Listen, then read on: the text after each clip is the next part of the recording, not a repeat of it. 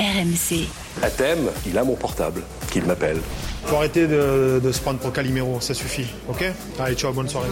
Ici c'est Mars, surface rouge, atmosphère tendue volcanique, de la zig automatique de Mac.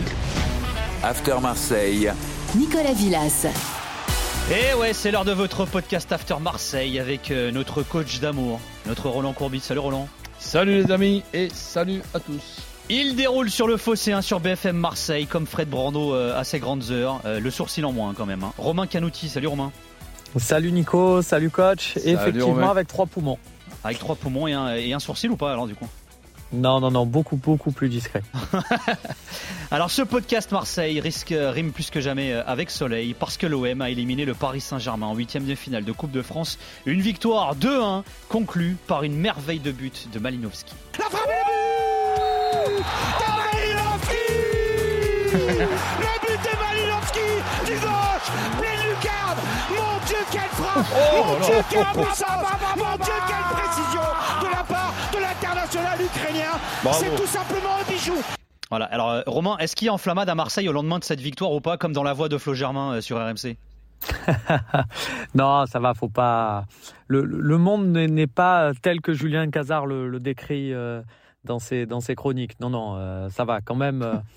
euh, c'est- tout le monde sait que c'est un huitième de finale, mais forcément aujourd'hui tout le monde est heureux. Si tu as un petit accrochage le matin en allant au, au boulot, bah, tu regardes la carrosserie et tu te dis bon, dans la, dans la vie, qu'est-ce qui est le plus important? Une qualification avec une victoire contre Paris, voilà, ça, ça en est jusque Après là. ça Il y a- dépend il de y la a bagnole, hein, de- mais, euh, Non, Oui, mais je, je- je pense qu'il y a quand même plusieurs satisfactions. Euh, dé- Déjà, en premier, euh, c'est en ce qui concerne le niveau de, de l'OM sur les trois dernières mi-temps. Je ne parle pas de la première contre, contre, contre Nice.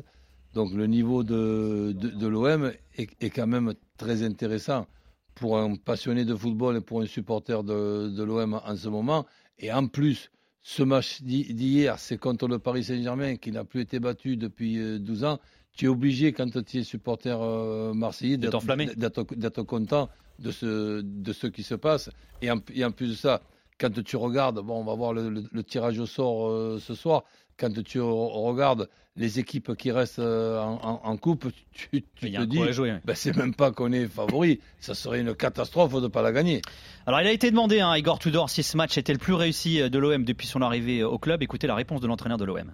Potrebbe essere, non, non- non mi piace mai di, di- di- di paragonare, però. Oui, ça peut être un des meilleurs matchs. Après, je n'aime pas faire de comparaison, mais c'est vrai que c'était un très beau eh, match, compte tenu de l'adversaire et du fait qu'on a joué il y a deux jours. Pouvoir jouer Eh, trois jours après et courir 120 120 km à une intensité aussi haute, a je pense que les joueurs peuvent être fiers. Romain, on peut parler de masterclass de l'OM et de Tudor non sur le match face au PSG là, sur cette élimination? Oui, totalement, parce qu'en plus, il y a, tous les ingrédients qui sont réunis. Euh, Tudor, il s'est fait euh, pilonner il y a trois jours parce qu'il avait aligné euh, deux joueurs qui étaient Vitinha et Dimitri Payet.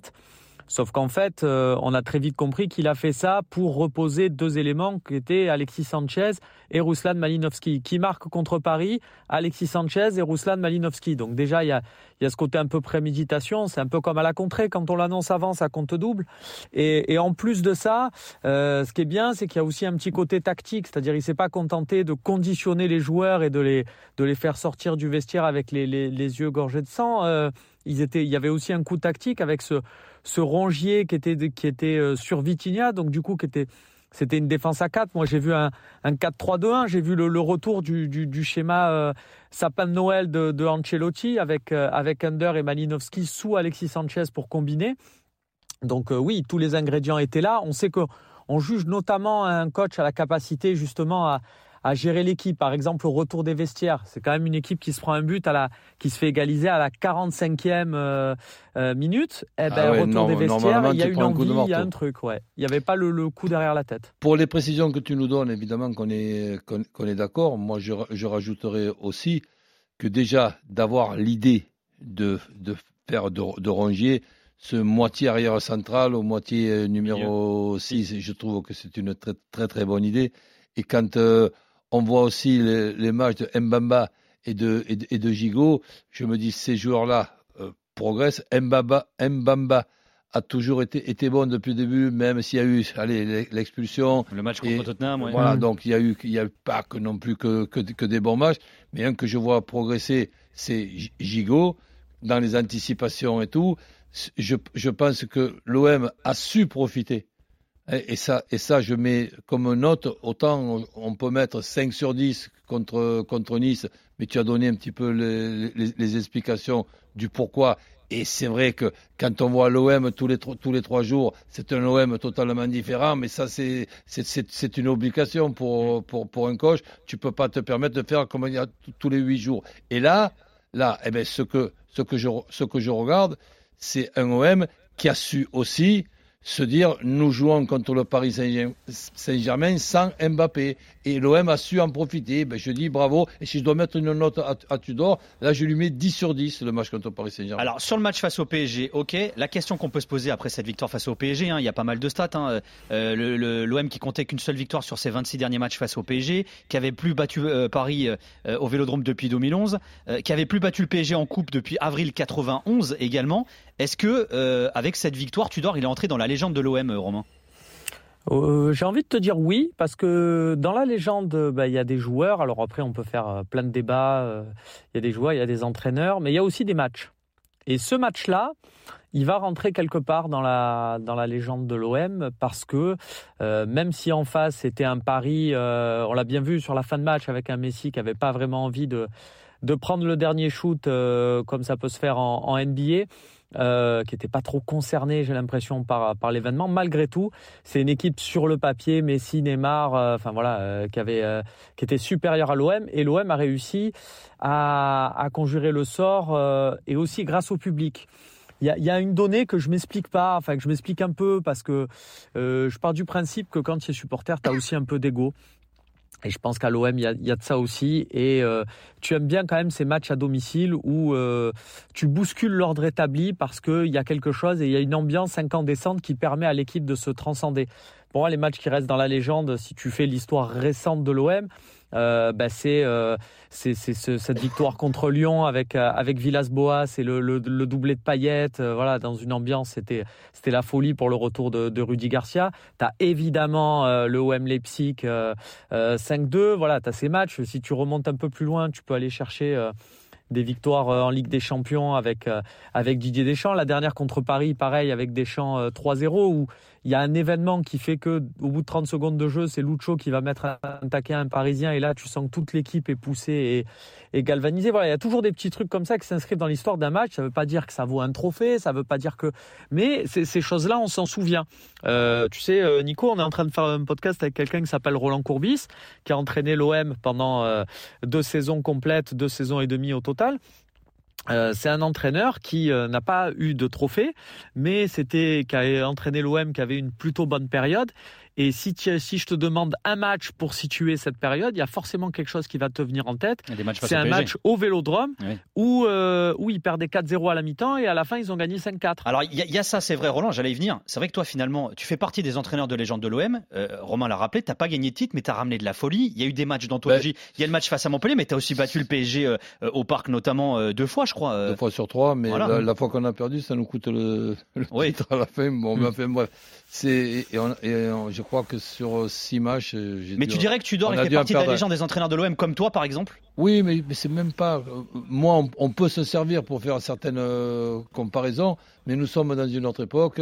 Il y a cinq changements aujourd'hui. Le, le regret que je peux avoir, moi, en tant qu'entraîneur de, de, de l'OM, c'est de ne pas avoir eu le stade Vélodrome d'aujourd'hui. Hein, moi, j'ai eu un stade Vélodrome qui a été qui a été fait pour la Coupe euh, du Monde. Et les quatre corners, c'était quatre ouvertures avec mon ironie habituelle, je l'avais surnommé l'enrumeur. Hmm. Donc, euh, et en, en même temps, en même temps pour, pour- pourquoi pas l'emmerdeur. Donc, nous, avions un stade Vélodrome que une fois terminé, ben, je posais la question, je disais, mais quand c'est qu'il ce, ce, ce stade? Et quand je vois le stade d'aujourd'hui et que la saison, la saison dernière, le phénomène tatoué, donc qui, qui arrive à faire l'ex- à faire l'exploit de perdre 25 points à, à domicile, mais c'est vexant pour un, support, pour un supporter marseillais qui espère et qui pense et qui a raison par, par moment, mais par moment seulement, d'être le douzième homme. Parce que si en plus avec un douzième homme, je, je,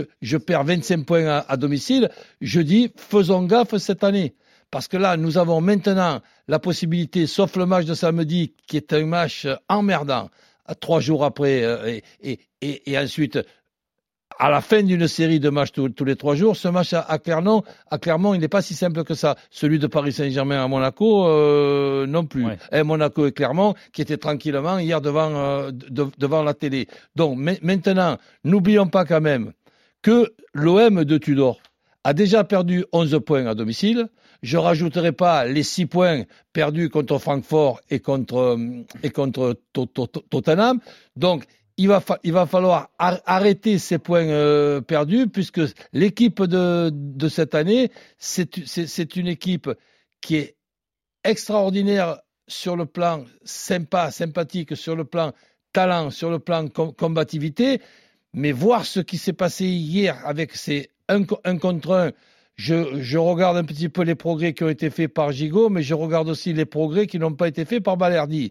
Donc, quand, euh, quand je, je, je vois ce qui s'est passé contre Monaco, ce qui s'est passé contre le, le Paris Saint-Germain, c'est le seul point où je suis inquiet. Tous les autres secteurs, je les trouve extraordinaires. Je vais redonner les stats hein, pour quand même euh, resituer ce succès euh, marseillais. Avant ce duel de Coupe de France, l'OM ne comptait qu'un seul succès sur ses 26 derniers matchs face à l'OM. Toute compète confondue, l'OM n'avait plus euh, battu Paris au Vélodrome depuis 2011. L'OM n'avait plus battu le PSG en Coupe depuis avril 91, soit près de 32 ans. Un succès 2-0 en huitième de Coupe de France, là aussi, avec notamment un, un péno signé Jean-Pierre Papin. Papin. Eh oui, petit filet. Il a beau avoir un voile les pénalties, il sait toujours les tirer. Et il l'a tiré remarquablement. Parce que les techniciens vous le diront. C'est dans le petit filet qu'on doit mettre euh, un pénalty et c'est pas aussi simple que cela. Et, et pour les superstitieux, Nicolas, Jean-Pierre qui est maintenant dans, dans le staff et au, cô- aux côtés du, du, pré- du président et, et qui fait partie à nouveau des, des, des- des meubles, ben, c'est la dernière fois qu'ils l'ont gagné, c'était avec Jean-Pierre. Ju- Juste Romain, ne serait-ce que statistiquement, Tudor, euh, il entre euh, dans la légende de l'OM, hein, là aussi quelque part finalement avec cette victoire face au PSG. hein. Oui, il y a un contexte. Après, on pourra, j'imagine, les fans parisiens qui diront euh, maintenant, euh, si on regarde bien, les deux fois que l'OM a battu Paris là sur les, les dix dernières années, c'est deux fois où Kylian Mbappé n'était pas là. Donc, euh, il va falloir qu'ils arrivent à, à battre Paris avec Mbappé. Et c'est vrai que c'est pas, c'est pas vraiment la, la même équipe, mais effectivement, c'est bien. En fait, c'est bien juste parce que euh, le football est fait de chambrage et que ça évite la vanne. La dernière fois que euh, l'OM a gagné au Vélodrome, ben, euh, les enfants qui étaient nés à ce- cette période-là ont maintenant 10 ans, 11 ans, ils sont en CP, en CE1, en CE2. Enfin, chaque année, on y a droit. Ils sont Au moins, là, ça prend fin. Merci beaucoup Romain Canouti d'avoir été avec nous. Salut Romain. Avec plaisir. Merci Roland Courbis. Salut les amis. Voilà, merci à toutes et à tous. Merci d'avoir été avec Donc, nous. euh, oui. je te croise les doigts pour le match de, de, de Clermont qui sincèrement m'inquiète.